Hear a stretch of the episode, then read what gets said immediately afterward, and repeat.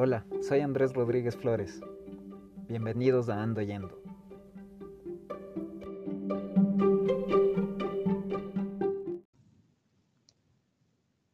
En el episodio de hoy les comparto el audio de una conversación que tuvimos con Alejandro Varas para el canal de Go For It. Alejandro es ingeniero de sistemas y publicista y desde hace algún tiempo viene publicando información sobre seguridad de la información con el hashtag ¿Qué está pasando con tus datos? Que al momento de la conversación era una iniciativa que Alejandro tenía y que hoy por hoy es un proyecto más formal. Hablamos sobre seguridad de datos personales y también sobre la ley de protección de datos personales del Ecuador, pues el Alejandro formó parte del equipo que creó la ley. Les comparto de nuevo esta conversación como preámbulo de futuros contenidos originales del podcast que voy a generar alrededor de esta temática. Y bueno, vamos ahí. Él es Alejandro Varas, ingeniero informático y publicista digital. Y si bien con esas dos eh, ocupaciones de Alejandro ya podríamos sentarnos a hablar largo y tendido, lo que nos trae hoy principalmente a conversar es una iniciativa que tiene Alejandro que se llama ¿Qué está pasando con tus datos? Eh, tal vez muchos de ustedes ya lo hayan podido ver en Twitter, en Instagram y redes sociales varias. Eh, Alejandro está el día de hoy acá para conversarnos un poco más sobre esto, que personalmente me llama bastante la atención y como ustedes saben, dentro de GoFor tenemos algunas soluciones que están pensadas para la protección de datos y dije, esta conversación nos queda perfecto. Así que Alejandro, muchas gracias por acompañarnos hoy. Eh, por favor, cuéntanos, cuéntanos uh, qué, cómo te ha ido con esto qué está pasando con tus datos y cómo nació, cómo, cómo arrancó todo esto. Cuéntanos un poco la, la, la historia del, de, de la iniciativa.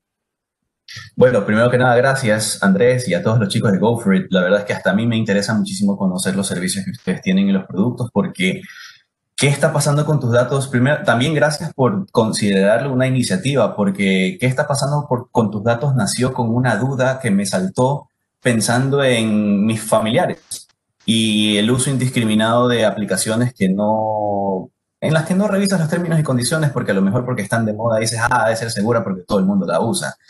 Entonces, eh, de hecho, me está yendo mejor de lo que pensaba porque, me, este, digamos, estoy contribuyendo un poco más a divulgar la importancia de la protección de datos personales en, en, medios masivos. O sea, por ejemplo, el día de ayer hablé, por ejemplo, de los riesgos que tienen los adolescentes al utilizar aplicaciones sin, ciertos, sin ciertas seguridades o ciertos controles, pero vamos desde el origen.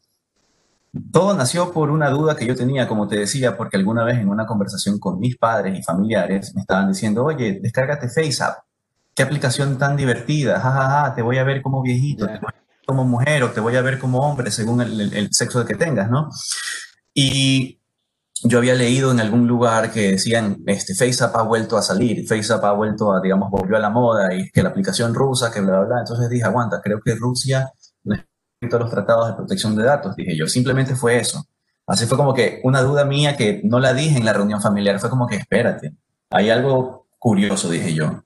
Fui, busqué los términos y condiciones, comencé a encontrar otros artículos de, de, de analistas, así nivel Wired, nivel hipertextual, o sea, sitios web formales, oficiales, bastante con buena reputación, que decían tengan cuidado, porque la aplicación quizás sea fácil de instalar, das la autorización a, a que la instalen, pero no sabes qué va a pasar y justamente no sabes lo que va a pasar cuando almacenen tus datos, desde la toma de tu cara, tus rasgos biométricos. Dije, espérense, esto es peligroso si no leemos la letra pequeña.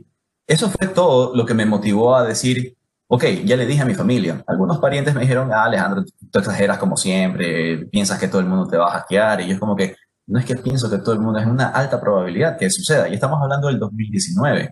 Entonces lo que dije fue, Creo que voy a intentar dejar esto en, en, un medio que por lo menos mis seguidores, o sea, mis amigos y una que otra persona, que 20 seguidores ahí, este, me van a ver y a ver si por lo menos a ellos les sirve.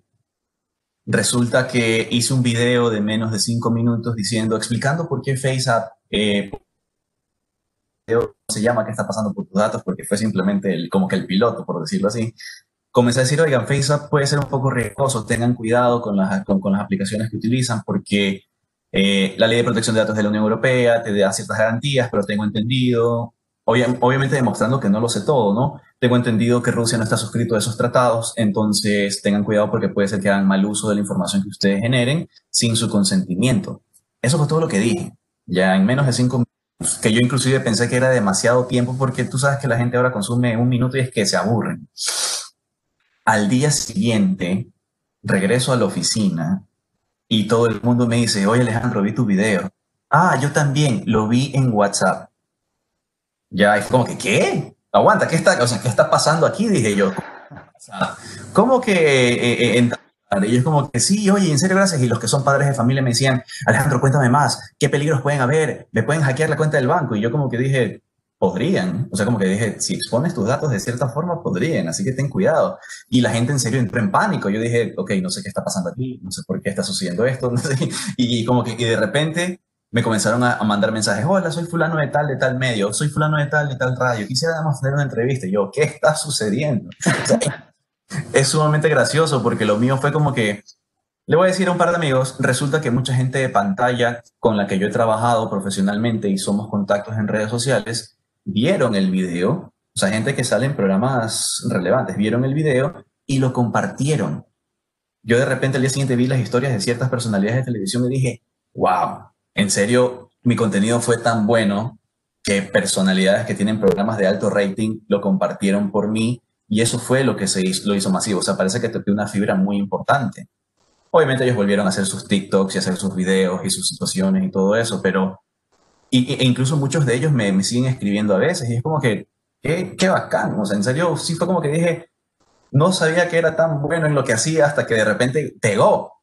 E-, ese, nunca he superado las reproducciones de ese video y al final del día no me interesa, porque lo que me interesó fue que en serio después de eso ya dejé de ser el, loquito de, de que, te, dice que te pueden hackear por cualquier cosa, a ser la persona a la que sus amigos y colegas los llaman y les dicen, oye, quiero hacer cierto proyecto, quiero hacer cierta implementación o quiero descargarme esta aplicación, ¿me la recomiendas? Entonces, no me estoy haciendo millonario, de hecho yo no cobro por nada de lo que estamos hablando ya todavía, o sea, la verdad es que no sé cómo monetizar esta, este talento. De hecho, acudo a ustedes para asesoría, pero lo que creo que hice fue justamente exponer un tema que iba a ser subestimado por mucho tiempo. Tú sabes cómo nuestras ramas profesionales son subestimadas, porque piensan que estamos para dar soporte, no importa nuestra especialidad. Y ya hay gente cercana a mí, por lo menos, que me dice, oye, y, y, me di cuenta que la cosa iba seria cuando terminé, uno en televisión nacional hablando del tema, en programas de mucho rating, o sea, dije, ¿qué pasó? Esta cara no es para televisión, pero bueno. Y después también tuve la oportunidad de ser invitado a ser parte del grupo de asesores técnicos de la, para la redacción del borrador de la Ley de Protección de Datos Personales del Ecuador. Porque justo cuando yo expuse el tema de FaceApp, meses después ocurrió el, el hackeo a Nova Estrat y a la base de datos del registro civil. Claro. Entonces sí fue como que mi pequeño, mi, mi, pequeño aporte a la comunidad, digamos, de consumo de tecnología, llegó con este, con este caso coyuntural y muchas personas comenzaron a tomarme como referente y lo digo con mucha humildad porque fue como que, qué miedo, yo solo sé la superficie, me toca investigar.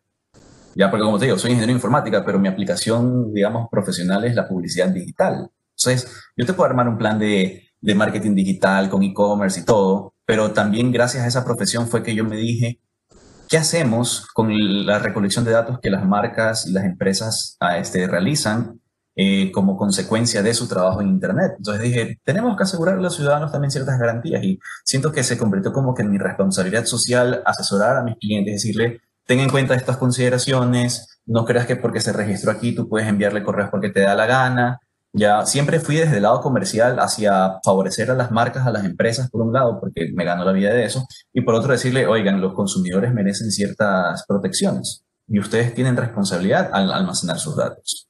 Y como te digo, es como que pueden sonar como pasitos muy desconectados que inclusive contándotelo, contándotelo te digo, ah, mira, ha sido así de chévere esta experiencia que creo que mi aporte va a ser ese, como que poder haber contribuido a que nos vean más allá que el man que sabe googlear correctamente para encontrar la solución a los problemas, a convertirnos en un verdadero asesor profesional en el que pueden confiar porque no sé cómo les ha ido a ustedes, pero para mí en la pandemia, salvo todo el drama y la crisis que todos estamos viviendo, siento que se nos están abriendo más puertas a quienes somos profesionales de las ramas de las ciencias de la computación para generalizar. Sí, sí. Totalmente. Yo concuerdo con eso ahí. Me parece bien interesante cómo me cuentas del inicio. Yo realmente empecé a seguir un poco más el, tag, el, hashtag que, está pasando con tus datos a raíz de lo de, lo de Novastrat, porque ah, mira nota fue así como que, o sea, fue una cosa tan fuerte, tan, tan, tan fuerte. Y, es, y, y que pasó de cierta forma, yo sé que, o sea, sí se notó, pero al final como que pasó ya desapercibido, o sea, qué sé yo, pasaron un par de días y ya la gente se olvidó. O sea, de repente vuelve a salir, ¿no? Aparece de nuevo. Pero ¿se acuerdan que los datos de no sé cuántos millones, creo que de todo el país se filtraron? Fueron pero es como, como que esporádicamente, ¿no? Aparece de nuevo el tema de repente, así pum, pum, pero sí, no es algo así como que loco, puta, se fueron todos los datos del Ecuador. fue, fue de, lo que recuerdo fueron más de 7 millones de registros de una base de datos, porque estaban conectadas con el registro civil y no me acuerdo qué otras entidades públicas. Y como tú dices, yo estuve en una de las comparecencias en la asamblea cuando se preguntaban cómo, cómo poder resolver el tema desde lo penal pero nuevamente, fue un mes después del paro nacional, entonces como que no era relevante a pesar de la gravedad. Y el problema está en el que el, el usuario, digamos, el ciudadano promedio, no entiende el, el riesgo que tiene al exponer sus datos personales hasta que te llaman a ofrecer cosas que tú no has pedido o cuando comienzas a darte cuenta que te quieren hackear las redes sociales o tu cuenta de Netflix, ¿verdad? Entonces como que sí necesitamos ver cómo. De hecho, te puedo decir, quizás deberíamos volver a preguntar qué pasó con el caso de Nova Extra, porque hasta donde recuerdo no han habido novedades oficiales. Sí, algo así formal, algo que sea específico de, oye, estas acciones se tomaron o esta empresa tuvo cierta penalidad, ni idea. o alguna explicación también, ¿no? Correcto. La información salió de acá, pasó esto, algo, un análisis ya más allá, ¿no? Algo ya de tipo forense, oye, se Correcto. de esta forma, por eso accedieron, no es que han sido registros públicos y los manes solo se dedicaron a hacer el compendio, no sé, no me, me, invento, pero, o sea, todas esas cosas como que quedaron ahí, fresco. Y justo yo creo que ese es el problema, ¿no? Hay una, hay, hay una, no sé cómo llamarle, pero es como una falta de, de, atención o como que la gente no le da importancia realmente a, o sea, como que dicen, ya, bueno, digamos que se filtraron mis datos. Tengo nada, yo no tengo nada que ocultar. Si ven mis cuentas del banco, también están, ¿qué? Hasta de chiste, ¿no? Están casi vacías, no importa, hasta podrían quitarme toda mi plata del banco y no pasa nada. O sea, cosas así, no se da para eso. Eh, pero la gente no cacha que realmente es algo súper fuerte.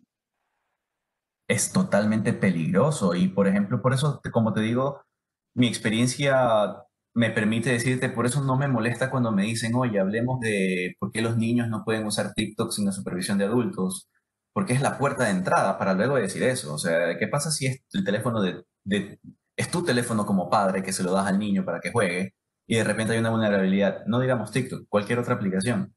Y gracias a eso pueden entrar a tu, a tu teléfono y pueden comenzar a exponer tus datos y no te das cuenta.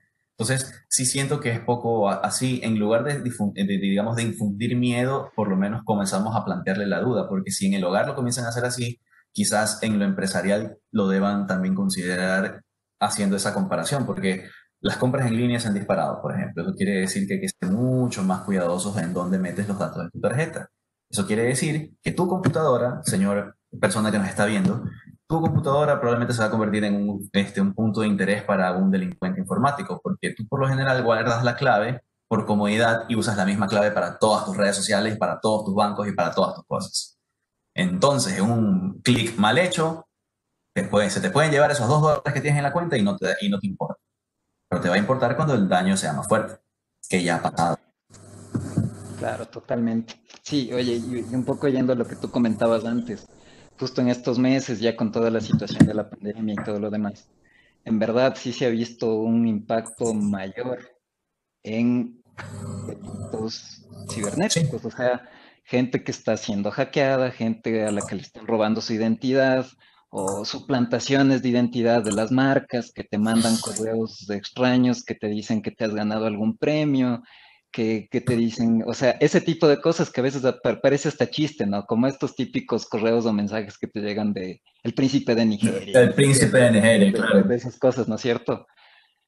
pero ya con cosas más reales. A, mí, por ejemplo, reciencito me llegó un mensaje de, supuestamente del Banco Pichincha, diciendo que sí, que, que, que, dé clic en este link y que me van a dar un premio de, no me acuerdo, creo que era de 400 dólares porque había sido elegido entre los mejores clientes, alguna nota así, ¿no? Y, o sea, yo de una vi y dije, no, esto, primero, demasiado bueno para ser cierto, segundo, no, esto está súper extraño. Lo que hice fue compartir en Twitter, oye, Banco Pichinche están diciendo estas cosas, avisen a sus clientes porque de ley es una estafa.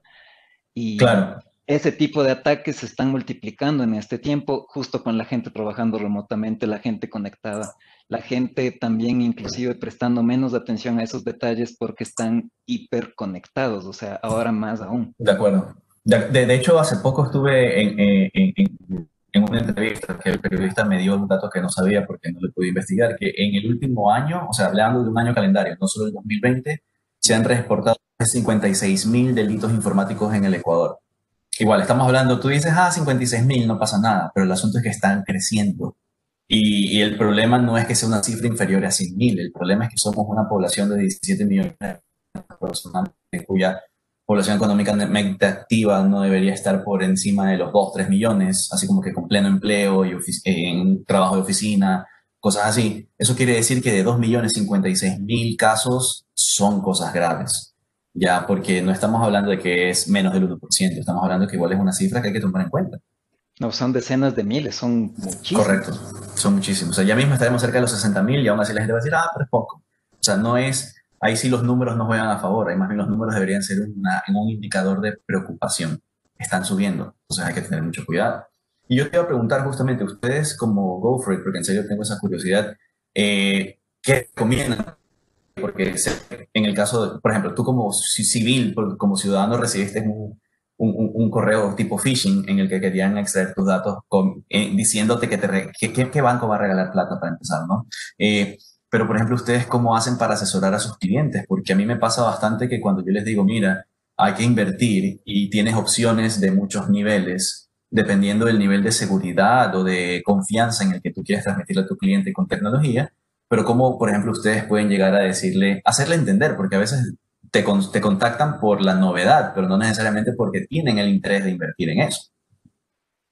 Em, bueno, sabes que en lo personal, eh, lo que nosotros hemos tenido ha sido mayor demanda de ciertas soluciones específicas que entregamos. Ah, Por ejemplo, justo tenemos una solución de un servicio que se llama Valimail, que es anti-phishing. Entonces, ese es está súper popular en, en, entidades financieras, en aseguradoras, en cooperativas, para proteger justo de ataques y que no tengan suplantación y ese tipo de cosas.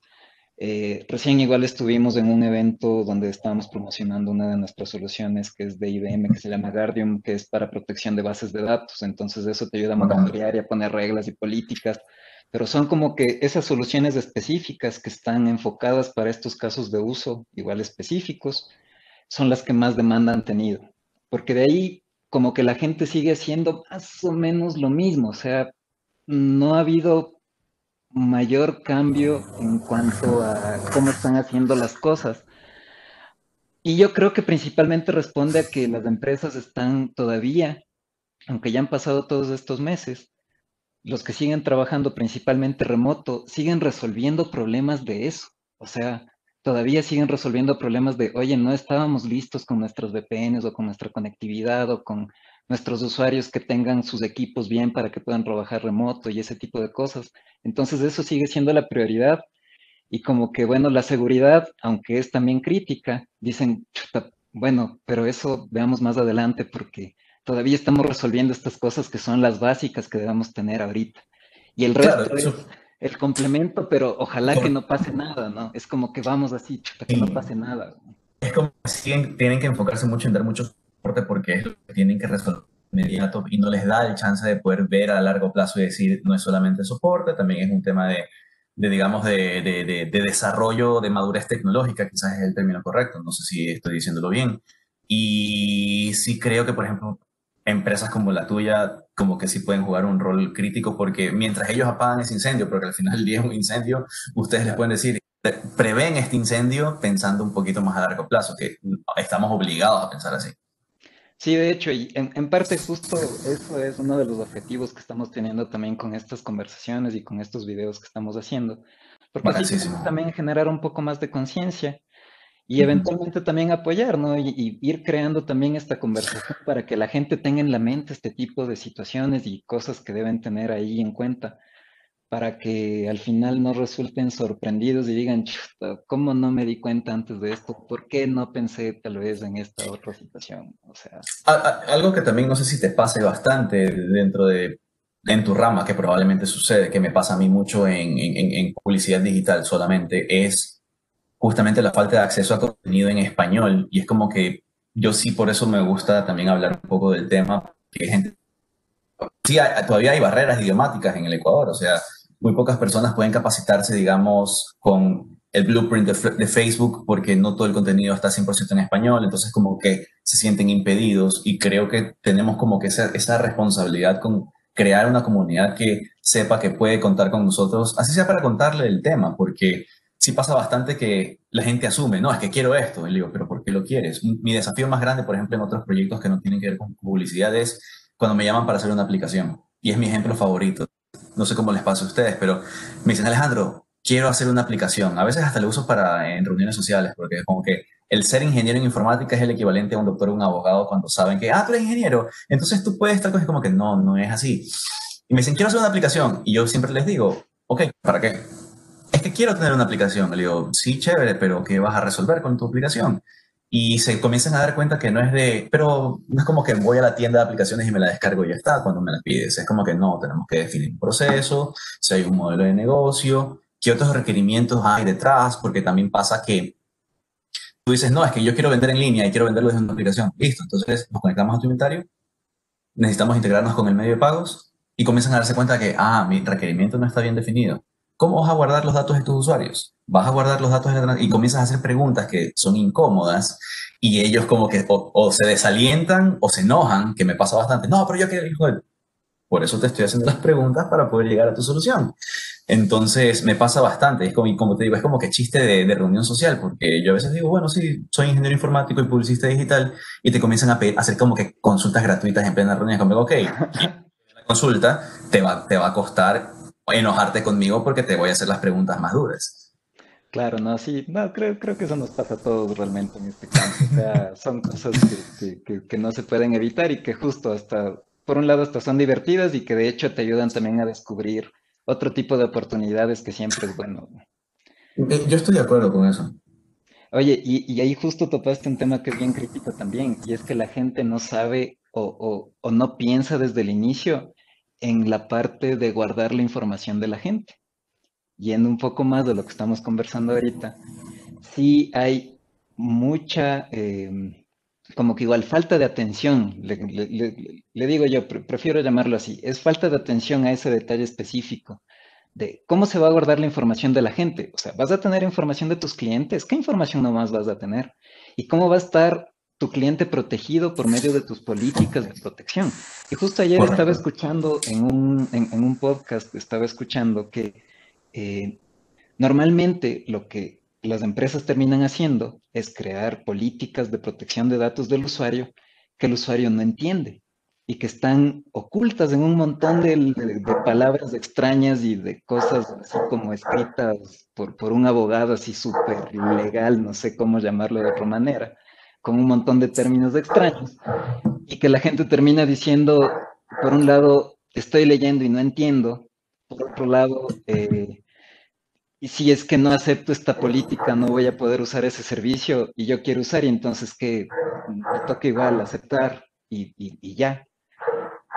Eh, entonces, creo que sí es también importante que desde el inicio haya esa claridad y, es, y darles importancia y, darle también esa oportunidad a la gente de que pueda decir, oye, esta política dice que voy a entregar mis datos y que ellos van a poder usarles, no sé, para fines comerciales con, no solamente con esa empresa, sino con una red de empresas o que por último van a coger y vender mis datos.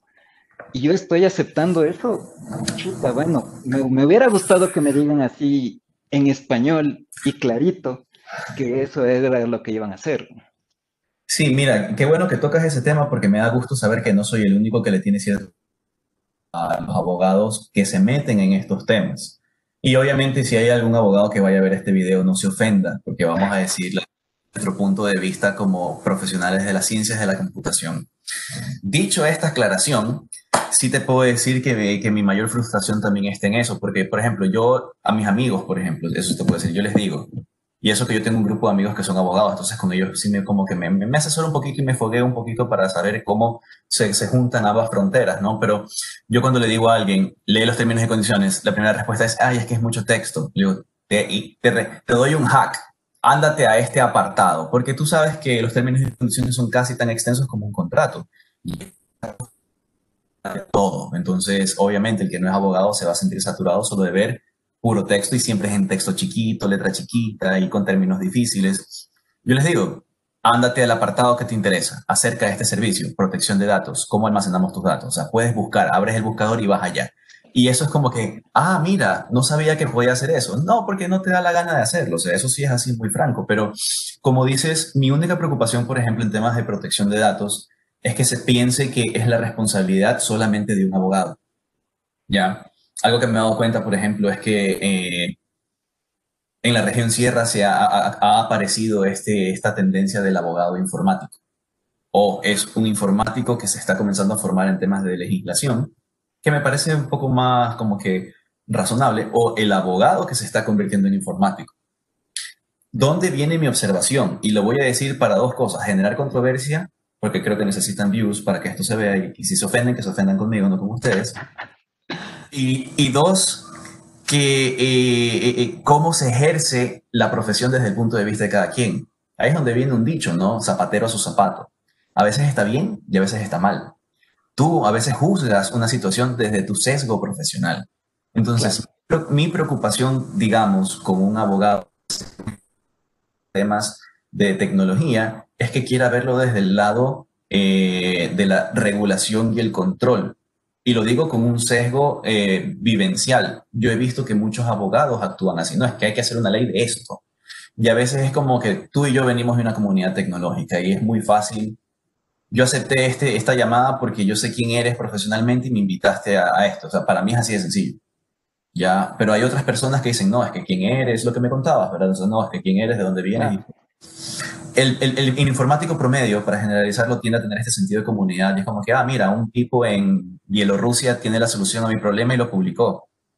No hablo de que te estás regalando conocimiento, estás diciendo que entre profesionales nos podemos apoyar.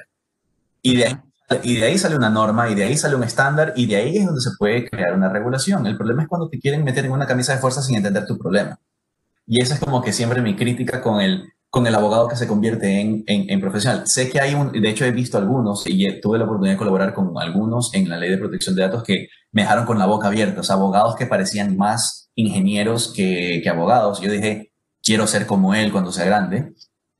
Pero también está ese problema, que qué pasa si esta rama se convierte en un mercado emergente y salen abogados juniors a querer decir yo sé hacer esto y simplemente te meten eso y al final del día, eh, bajo la ejecución de la ley, van a haber tantos problemas porque la ley que se quiere registrar, en el, que se quiere inscribir, perdón, en el registro oficial, tiene apartados este, regulatorios y sancionatorios. Entonces, si una empresa pequeña hace una ley, por ejemplo, un términos y condiciones que no esté bien redactado en conformidad de la ley que se debería inscribir pronto, ellos pueden terminar siendo sancionados por una omisión de parte de quien lo ejerce. Entonces, yo sí pienso que debemos ser amigos, debemos ser como ese gráfico de los Simpson en el que el abogado de los Simpson diría el mundo sin abogados, pero con abogados e informáticos cogidos de las manos tratando de resolver las cosas a favor de la situación.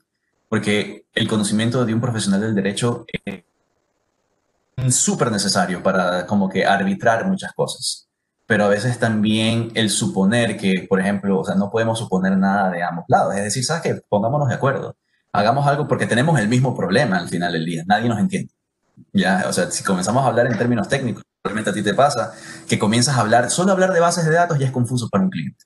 Entonces, imagínate cuando comencemos a hablar de cómo la ley tiene, mejor dicho, cómo la tecnología tiene una repercusión legal en la sociedad y en el comercio, va a ser peor. O sea, van a creer que es casi que hablar ciencia nuclear, cuando en realidad es, ¿sabes qué? Cuida los datos de tu cliente, no, no lo llenes de spam sin su permiso y es muy probable que si te quieran atacar, tengas que tener todas las seguridades que la tecnología te provee para que no se roben sus datos. O sea, por eso me gusta hablar en sencillo y por eso como que me gusta como que meter ese dedo en esa llaga porque hay que desinflar los egos de los profesionales de todo ámbito. El hecho de que yo hable chino para algunos no significa que, que, viva de la confusión de ellos, todo lo contrario, deberíamos todos elevarnos en conocimiento de la misma manera. Y yo os invito a, a eso, ¿no? Profesionales como ustedes, abogados que quieran meterse en eso, conversemos, hablemos, hagámonos una comunidad. Y con eso las cosas. Chévere, sí, totalmente. Y sí, estoy totalmente de acuerdo, oye, porque justo hacer una conversación lo más, eh, lo más clara posible es lo que nos hace falta, bueno, de, hecho en muchos ámbitos, ¿no es cierto? Pero en, este caso específico, eh, sí necesitamos que sea justo una conversación más como normal, o sea, yo no necesito ahorita llenar este, esta conversación, ponte que estamos teniendo contigo, con N cantidad de, no sé, de, de, protocolos de seguridad, puta, para demostrar que yo sé y me conozco un montón de cosas. No me sirve.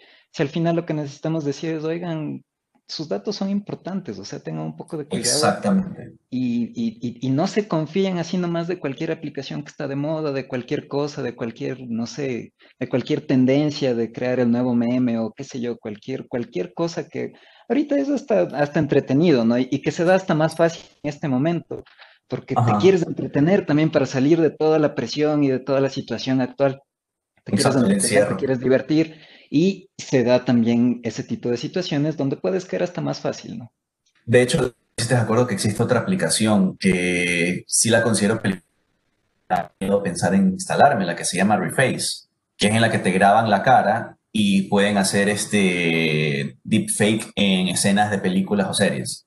Obviamente se ve entretenido, qué sé yo, verte a ti en la cara, en el cuerpo de Khal Drogo en Game of Thrones, este, luchando contra alguien, por ejemplo, pero a mí me preocupa que estamos regalando nuestros datos biométricos, por ejemplo, y la gente no entienda que estoy regalando mi cara y si viene alguien y hackea esa base de datos, puedo hacer una suplantación de identidad tan profunda que me puedo robar inclusive tu cuenta bancaria con el, con, el desbloqueo biométrico. Ya, o sea, hay, una escena de terror en este momento. O sea, imagínense, traten de tener cuidado con las aplicaciones porque tienes toda la razón. Y hablarlo sencillo falta.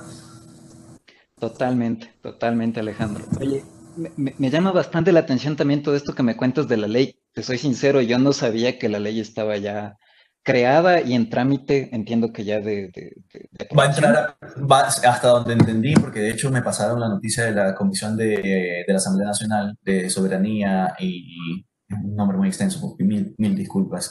Este, va a entrar el primer debate pronto, no sé si la próxima semana o a inicios de noviembre, pero créeme que cuando me pasaron esa noticia dije, estamos más cerca. Y, créeme que lo digo, lo digo estamos más cerca porque recuerdo que fuimos personas de todo Ecuador y gran parte de Europa y e Hispanoamérica que colaboramos en esto. Créeme que para mí fue emocionante escuchar a tanta gente brillante con experiencias ya desde lo legal y lo tecnológico aportando una ley en Ecuador. O sea, como para que les puedo decir, nuestros impuestos sí se están invirtiendo bien en ciertas ocasiones. Perdón por hacerlo político, pero... chévere, chévere, en verdad chévere. Esta, esta ley a mí me tranquilizó saber que un tipo tan regular como yo, que tuvo un golpe de suerte, pudo aparecer en un panel y hablar. Y de hecho, yo me acuerdo que me tardé semanas en leer el borrador, mandar mis anotaciones, pedir que se lo entreguen sobre ese con un sello de recepción y no tiene idea cuánto yo jodí al, presidente de la mesa para saber cómo va todo, cómo va todo, cómo va todo. Necesitan algo, necesitan algo.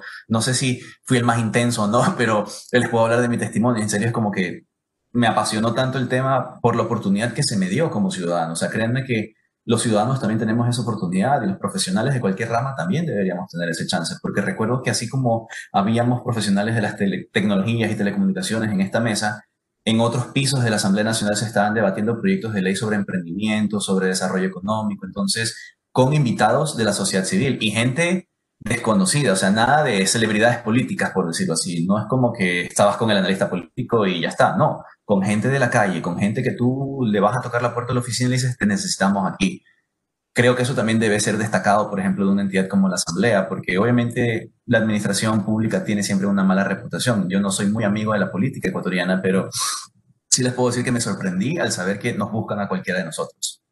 Por eso ah, creo que hablar en un lenguaje sencillo, creo que hablar en un lenguaje que llegue a todos, es la mejor manera de que nos abran las puertas. No importa si eres cirujano, digamos, neurocirujano, perdón, o científico nuclear, o experto en seguridad como Andrés, o así un pequeño divulgador como yo, si lo hablas claro te van a escuchar. Y me encantaría ver cómo podemos como que tocar a la puerta de las asambleas y decirle, oye, como ciudadanos tenemos este problema, ¿cómo lo resolvemos?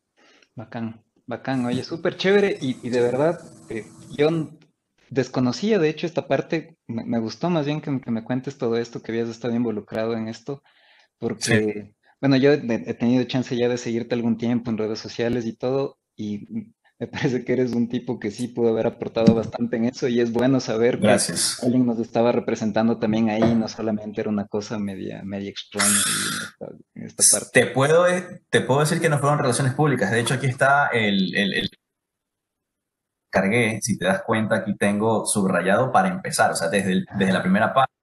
Tengo aquí separadores, deja ver, o sea, en serio, todo lo subrayado, con todo, o sea, en serio, me, me, me, metí, o sea, creo que eso es algo que también los ciudadanos necesitamos, ¿no? Como que, que, que las autoridades nos den ese, ese poder, por decirlo así, de, de, de, contribuir. Porque al final es eso, así seas un vendedor informal o así seas un gran empresario con grandes intereses económicos, bueno, ahí no sé si tanto, pero poder como que llegar a ese punto en común en el que todos los ciudadanos podemos aportar. O sea, al final del día, tanto el informal como el gran formal tienen la misma necesidad de proteger datos. Chévere, chévere, súper, súper, súper chévere. Eh, en verdad, Alejandro, oye, creo que podríamos seguir hablando de largo por favor.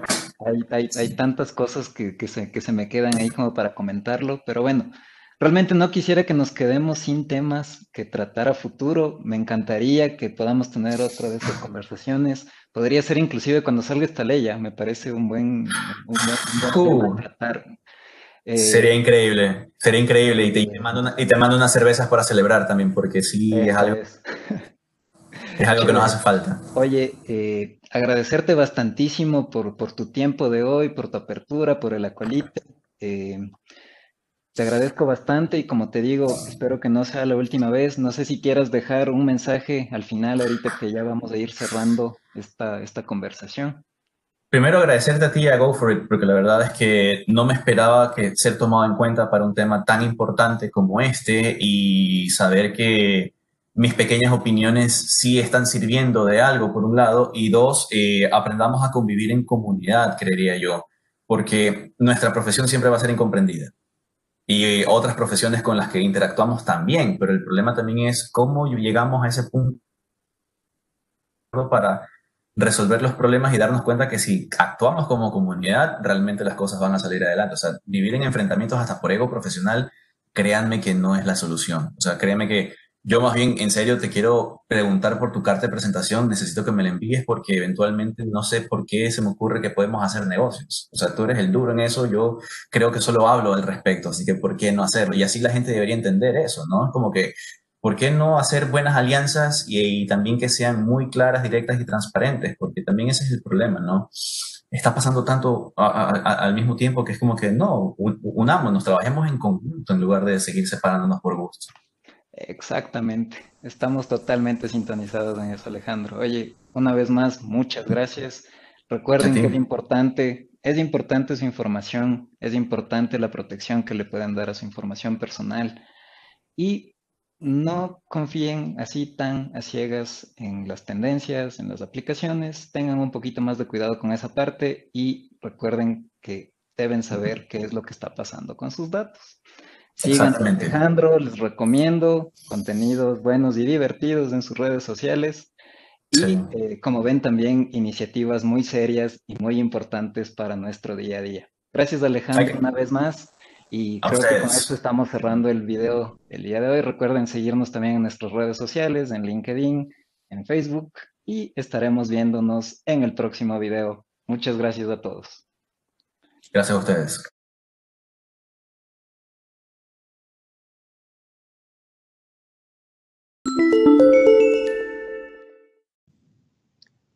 Antes de terminar, les agradezco por llegar hasta acá.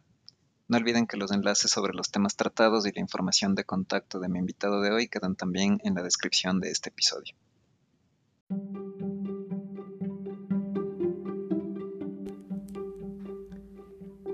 Y bueno, este fue el episodio de hoy de Ando Yendo. Muchas gracias por escuchar.